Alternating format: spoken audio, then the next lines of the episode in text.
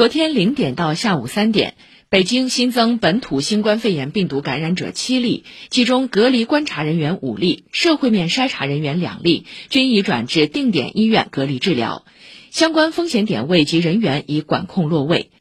北京方面表示，端午假期临近，正值本轮疫情防控的攻坚扫尾关键时期。要坚持非必要不出京，各类景区、景点、公园继续坚持限流、预约、错峰、测温、验码、查验核酸检测阴性证明等防控政策。